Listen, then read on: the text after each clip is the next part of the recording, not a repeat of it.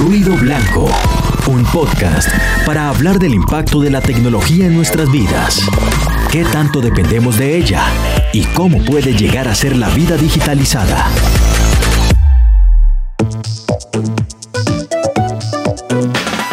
Bienvenidos a Ruido Blanco, lo fascinantemente aterrador de la tecnología. En esta edición tenemos una invitada muy especial, Viviana Quintero, coordinadora de TIC e Infancia de Red Papás.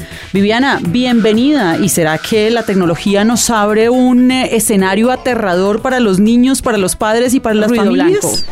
Mil gracias por la invitación, Adriana. Con este tema de la tecnología y niños, depende de cómo lo queramos ver y depende cómo lo queramos acompañar. Si no acompañamos, el escenario no es tan chévere. Si acompañamos, el escenario es bien interesante.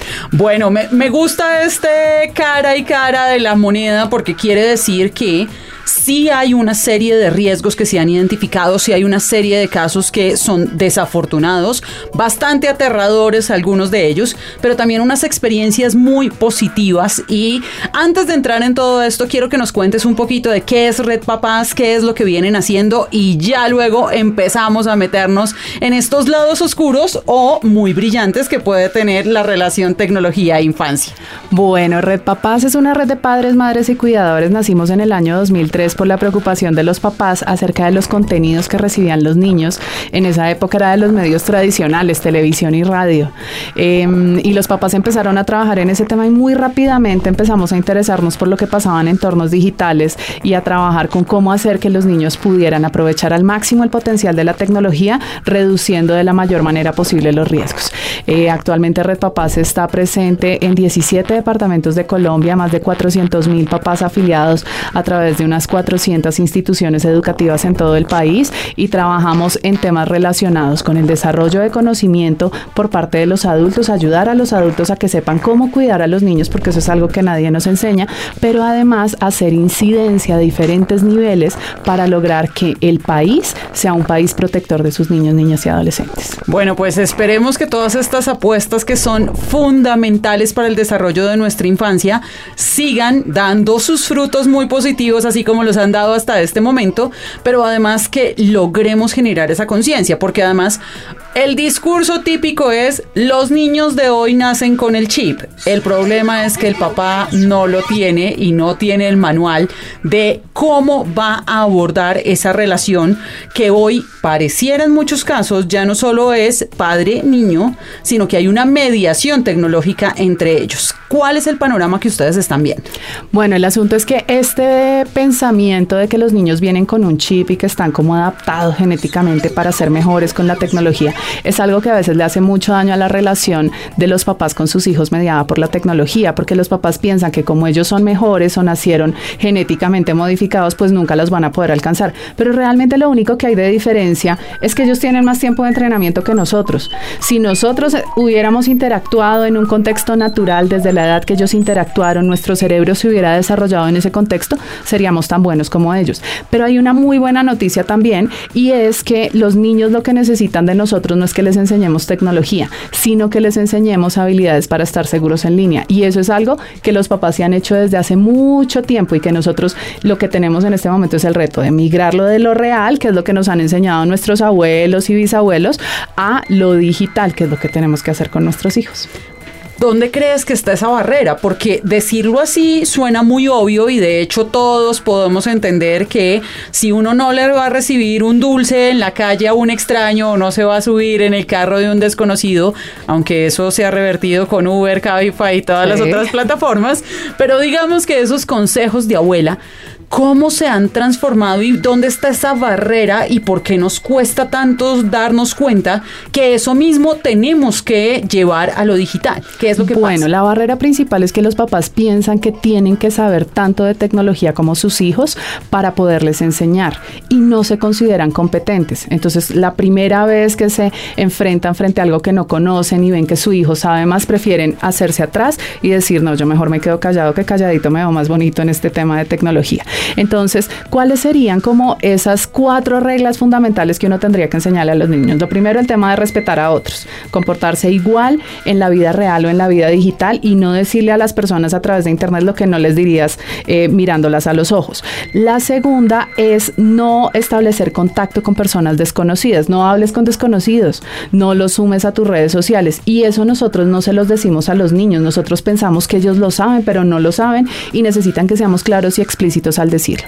Hay otra regla que es no eh, suministrar información de tipo personal sin preguntarle a un adulto antes.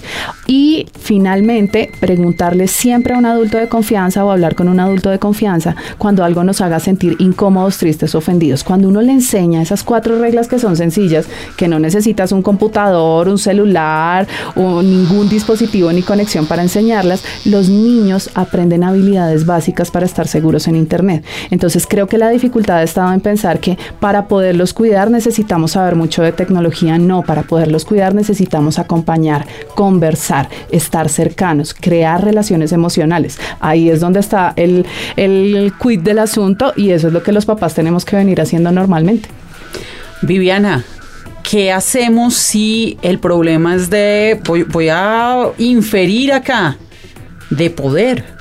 Porque pareciera ser que el papá que necesita tener, el papá o la mamá que necesita tener autoridad frente a su niño, que además vive más metido en las pantallas y le cree más y se preocupa más por lo que pasa en la tablet que con lo que pasa en la vida familiar. Y ojo, porque fueron esos mismos papás quienes les pusieron el celular o, la tableta y ya vamos a hablar de esto.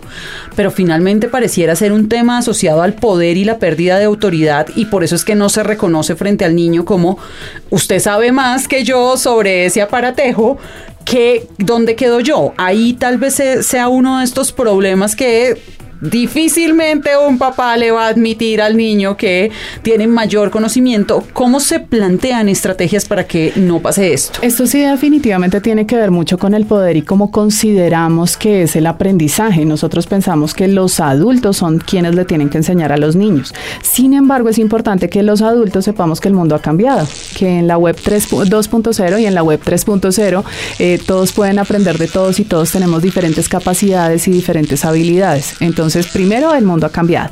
Y segundo, todo depende de cómo yo como papá o mamá considere el poder. Porque una cosa es si considero el poder como un poder autoritario donde yo soy el único que tiene la razón, o si por el contrario considero que el poder se basa en conocer al máximo mis capacidades y mis limitaciones. Y eso es lo que yo le quiero transmitir a mi hijo. Entonces, uno, todo depende de cómo se mire. Entonces, creo que una postura que puede ayudar a que los niños desarrollen mejor sus capacidades es, mira, yo soy poderoso soy tu papá.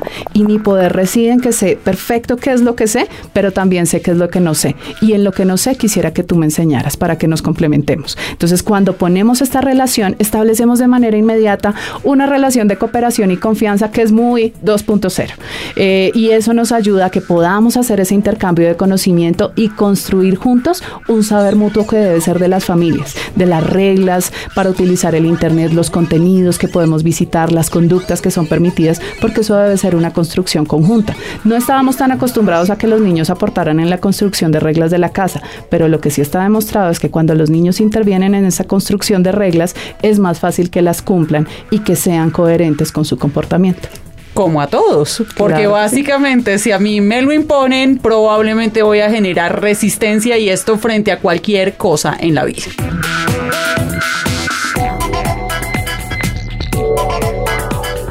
Pero hasta ahora esta conversación ha sido demasiado amigable para lo que estamos acostumbrados en Ruido Blanco.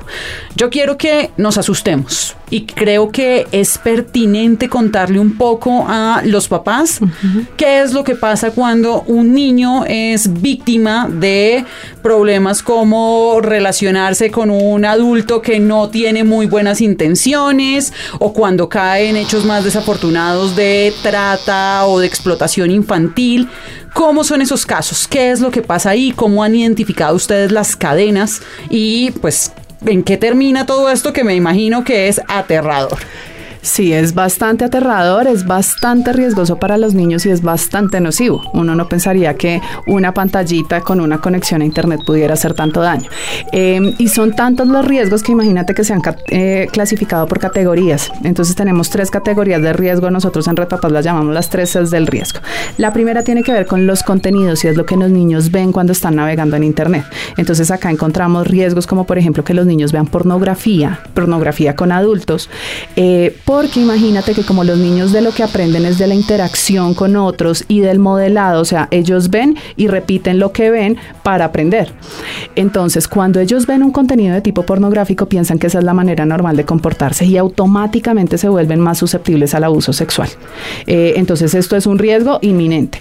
Lo mismo ocurre con los materiales de abuso sexual. Imagínate si un niño ve eh, pornografía con adultos y, y empieza a ser susceptible al abuso sexual. ¿Qué pasa si ese niño ve pornografía? Que además fue hecha con otros niños. Entonces el riesgo es mucho mayor, pero sobre todo el problema con el material de abuso sexual es que es la evidencia de que un delito se cometió.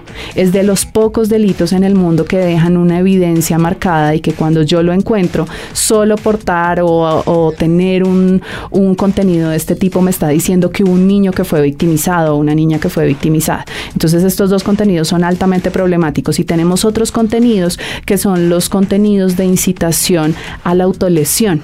Entonces acá están, por ejemplo, los contenidos de eh, incitación al cutting, que es como este tema de cortarse. Que era lo que pasaba con la ballena azul. Era lo que pasaba, sí. Que era uno de los retos que planteaba la para quienes Tengan, para, para quienes no tengan la referencia, el caso de la ballena azul era básicamente un juego aparentemente inocente en principio, que estaba basado en una serie de retos que se le ponían a los niños y niñas y adolescentes que empezaban a jugar y para subir de nivel tenían que subir de riesgo en las pruebas. Y entonces había cosas como cortarse y mandar fotos y bueno, generar todo, todo tipo de acciones no, no muy positivas para ellos en contra propia o en contra de terceros. Este, este fue el contexto, pero por favor síguenos diciendo. Entonces estos contenidos autolesivos eh, son los que incitan al cutting, pero también están los riesgos de los retos de internet. Entonces estos retos donde yo te digo tienes que eh, comer canela o tienes que coger hielo con sal. Esos retos pueden poner en riesgo a los niños y es un riesgo que los niños no alcanzan a calcular. Eh, básicamente porque los, para los niños lo que existe es el aquí y el ahora. Entonces no son capaces de pensar, bueno, si yo me quemo una mano o si me asfixio y no puedo respirar, podría ser grave. Em, y encontramos también unos contenidos dentro de esta categoría que son los contenidos pro ANA y pro MIA, que son páginas de internet donde se promueven eh, conductas asociadas a trastornos alimenticios como la anorexia y la bulimia, eh, que son riesgosas. ¿Qué es lo que pasa con toda esta categoría como de los contenidos autolesivos? Que los, esos contenidos no son riesgosos para todos los niños, pero son particularmente riesgosos para niños que están pasando por episodios de ansiedad, por episodios de depresión, que han tenido antecedentes de intimidación escolar, de maltrato intrafamiliar o que tienen unos eh, problemas particulares con su autoconcepto, con su autoestima que podrían llevarlos a desarrollar un trastorno. Entonces, si bien es cierto que no es que no es porque jueguen la ballena azul se van a suicidar o porque salió el reto se van a suicidar o que vieron una página probana o promía y van a contraer el, trastorno. Eh, lo que sí pasa es que si yo tengo un niño que está en una situación de vulnerabilidad, los contenidos pueden precipitar el desarrollo de un trastorno. Entonces, eso es lo que tenemos en la categoría de contenido. Esa es la primera C. Esa es la primera C del riesgo. Entonces, en la primera C ya llevamos como cuatro riesgos que son bien graves y bien marcados. Luego tenemos la segunda sede del riesgo que tiene que ver con los contactos, las personas que contactan a los niños a través de Internet o con quienes ellos interactúan. Acá encontramos tres riesgos fundamentales. Uno es el grooming, que es cuando un adulto intenta acercarse a un niño mediante engaños, eh, lo seduce y busca establecer un encuentro de tipo sexual con él con ella. Usualmente empiezan con yo también soy una niña, yo también soy un niño de esta misma edad, he identificado que estudias en el colegio tal, yo también estoy por esa zona y ganan la confianza y perdió este niño. Y sabes qué es lo peor de todo, que es algo que estaba pasando últimamente, que ya no está ese engaño Nosotros estamos empezando a tener eh, personas que se acercan a los niños y a las niñas y le dicen, mira, yo tengo treinta y tantos años, pero mí, me encantas, tú me pareces divino o divina y yo quiero tener una relación contigo, quiero que seas mi novia. Y pues obviamente, no sé, cuando yo era adolescente, donde un tipo que sale lindo en una foto, que habla bonito, que tiene una vida que parece exitosa, me dijera que quería que yo fuera su novia, ese es otro riesgo que yo no hubiera sido capaz de calcular.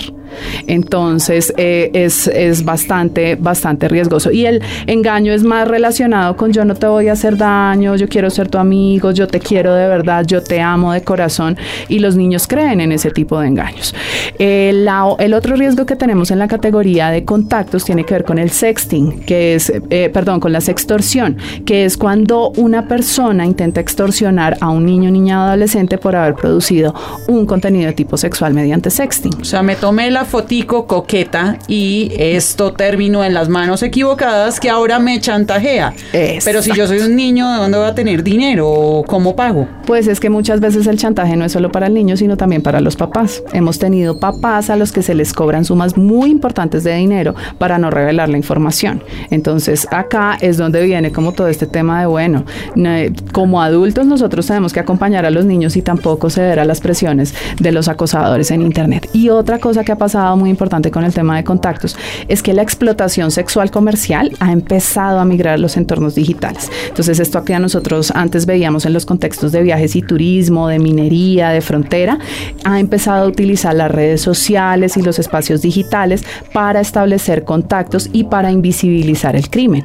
Entonces yo, por ejemplo, si quiero eh, tener un niño para abusarlo o explotarlo, me contacto con, con un proxeneta que está por internet, que ya no tengo que ir a buscar a ningún lugar y puedo agendar viajes o puedo agendar encuentros estando aún muy lejos o fuera del país para poder abusar o explotar a los niños. Todas las facilidades de la web convertidas desde la forma más perversa que puede haber y es tocar a un niño y llegar a, a pues a el contacto de cualquier forma con estos niños, acercarse a ellos, manipularlos de formas perversas y en últimas corromper ese ideal de todos los que creíamos que la web era maravillosa, era sana para todos. Claro que sí, es que todo depende cómo se use. La podemos usar bien, pero en estos casos es la tecnología puesta al servicio de los delincuentes, que además son muy diestros usando la tecnología y van a millón.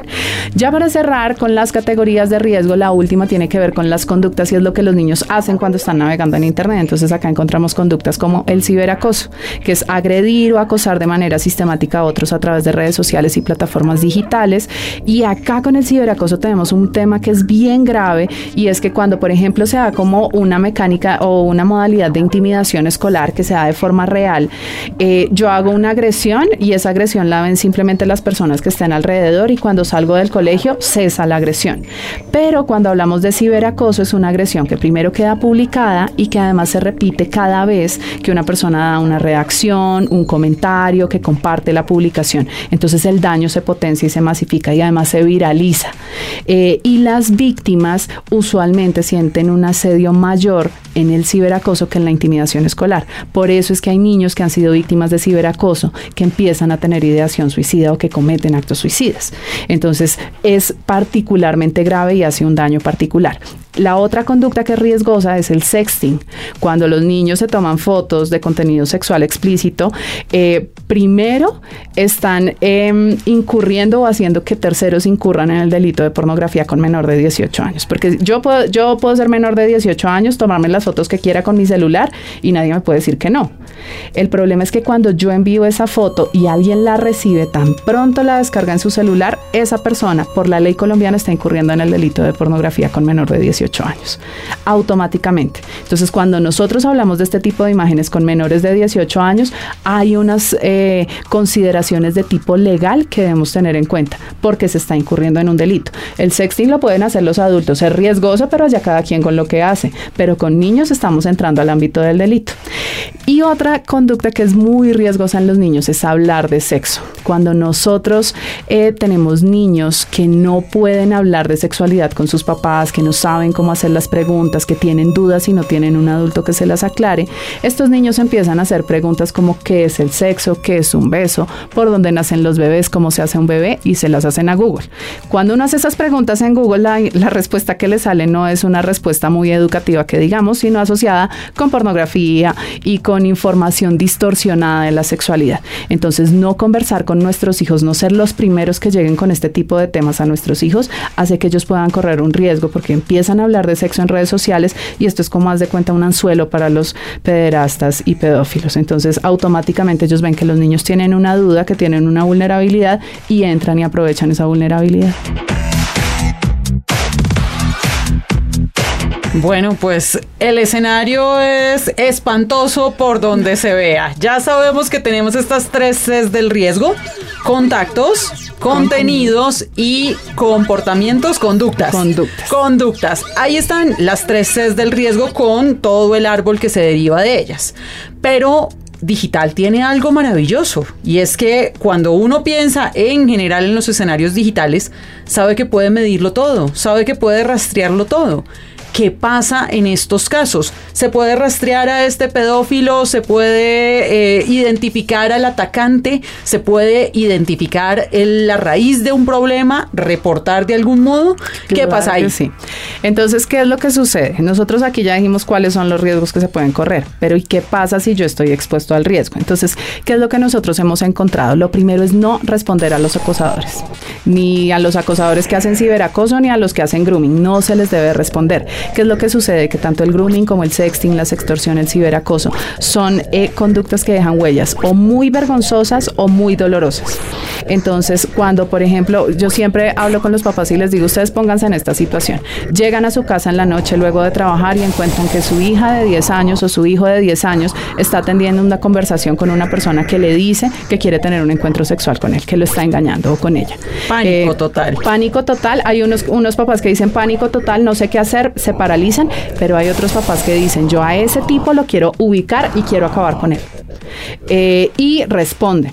Entonces, esa respuesta eh, lo que hace es o se corta el contacto por completo con esta persona que está haciendo el acoso, que es muy probable que esté victimizando a otros niños cercanos, o por el contrario, se recibe una respuesta mucho más agresiva. Entonces, se aumentan las cifras que se están pidiendo a cambio de la extorsión.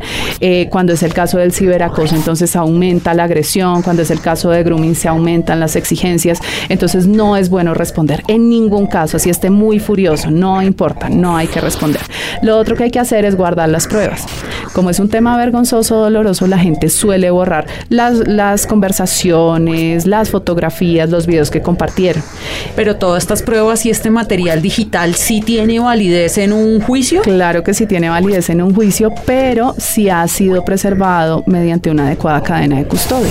Entonces debe ser preservado por las autoridades. No es como que yo lo guarde todo y lo deje ahí eh, y luego me lo llevo en un disco duro y con eso pongo la denuncia. No, debe ser una autoridad la que recopile esta información. O sea, me toca poner el denuncio. Claro que sí, hay que poner un denuncio para que las autoridades puedan hacer su trabajo. Lo mismo ocurre, por ejemplo, hay muchas eh, personas que son muy diestras en el uso de tecnología, son ingenieros y esto, y empiezan a hacer la búsqueda de la dirección IP de donde se originó la agresión.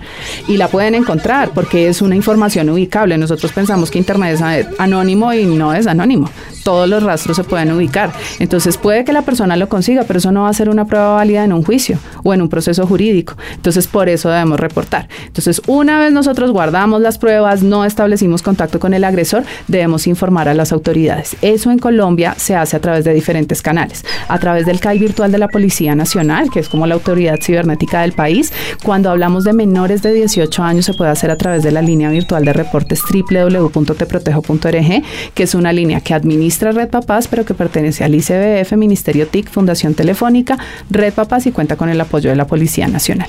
Y además podemos reportar a través de la línea 141 del ICBF. Si uno quisiera poner un denuncio como tal, ya yo sé que se cometió un delito eh, y sé que se puede actuar porque hay una persona claramente identificable que está cometiendo este delito, se hace en la aplicación a denunciar de la Fiscalía General de la Nación. Entonces, ¿dónde denunciar? Si tenemos. Y además tenemos una ley súper robusta. Colombia es uno de los países en América Latina que tiene una ley más protectora de sus niños en Internet. Eh, que a veces la gente piensa que para eso no hay ley y que no se puede hacer nada. Pues no, en Colombia se puede actuar y se puede actuar con unas penas que son bastante significativas y que protegen a los niños y niñas. Pues parece que tenemos un escenario, por un lado sí muy aterrador, por supuesto, porque de, yo solo de escucharte acá has visto que he puesto todas las caras del mundo aterrada frente a todas las situaciones y todas las circunstancias que pueden llevar a victimizar a los niños, niñas y adolescentes, pero además tenemos un escenario en la otra cara de la moneda positivo, porque efectivamente existe la legislación, porque efectivamente existen los mecanismos que pueden proteger a todas la, pues, toda la infancia. Y incluso algo que me quedó sonando muchísimo es que todo lo que estabas diciendo creo que no solo aplica para niños, niñas y, y adolescentes. Y no solo aplica para cuidarlos y protegerlos a ellos, sino que si pensamos, muchos de nosotros, muchos de veintitantos, treinta y tantos, cuarenta y tantos, seguimos cayendo y digamos que hay una inocencia casi infantil en muchos de los casos que se dan de sextorsión o similares con adultos. Finalmente, estamos en un escenario en el cual parece que el profundo desconocimiento y el gran miedo que tenemos por las tecnologías y frente a las posibilidades que nos abren hace que volvamos a todos a estar en un estado de inocencia en el que se nos olvida el consejo de la abuela y caemos nuevamente. Claro que sí. Eh, es frecuente encontrar, por ejemplo, personas que siendo mayores, habiendo estudiado, teniendo un nivel educativo alto, caen en sextorsión. O que hacen sex, eh, si hacen sexting, se toman las fotografías, dejan huellas de quiénes son ellos eh, y las comparten confiando en una promesa de, de privacidad que en la que no podemos confiar. Entonces acá la invitación no es solo para los niños. Nosotros desde Red Papás protegemos a los niños, pero también es muy importante que entendamos que estos riesgos los pueden correr los adultos y que actuemos de una manera coherente. No les podemos pedir a los niños que sean astutos, que no se dejen engañar cuando nosotros como adultos somos los primeros que caemos en la trampa. Bueno, pues tú lo dijiste con dos palabras clave. Los niños creen que lo que pasa en digital tiene que ver con el aquí y el ahora. Todos necesitamos entender que esto es mucho más allá que el aquí y el ahora, que esto tiene unas implicaciones serias, no solo por la identidad digital que se está construyendo de la persona y particularmente de nuestros, de nuestros niños, niñas y adolescentes, sino que adicionalmente tiene unas repercusiones psicosociales muy, muy fuertes que ponen en riesgo, que agregan los riesgos y que desafortunadamente en estos casos la tecnología puede ser el punto que aviva todas estas necedades humanas en las cuales a quienes quieren hacer el mal se les ocurre encontrar nuevos caminos para acercarse de una manera tal vez más efectiva a la infancia y digamos que cometer sus fechorías para no tildarlas de otra manera, pero finalmente poner un mayor riesgo en no solo para estos niños, sino para todo el núcleo familiar, porque además esto termina siendo claro una crisis sí. terrible. Pues Viviana Quintero, coordinadora de TIC e Infancia de Red Papás, muchísimas gracias por acompañarnos en esta edición de Ruido Blanco. A ustedes mil gracias por la invitación. Los invito a visitar nuestra página web www.redpapas.org, donde van a encontrar muchos materiales sobre cómo acompañar a los niños cuando estén conectados. Pues hasta aquí Ruido Blanco, conéctese bajo su propio riesgo.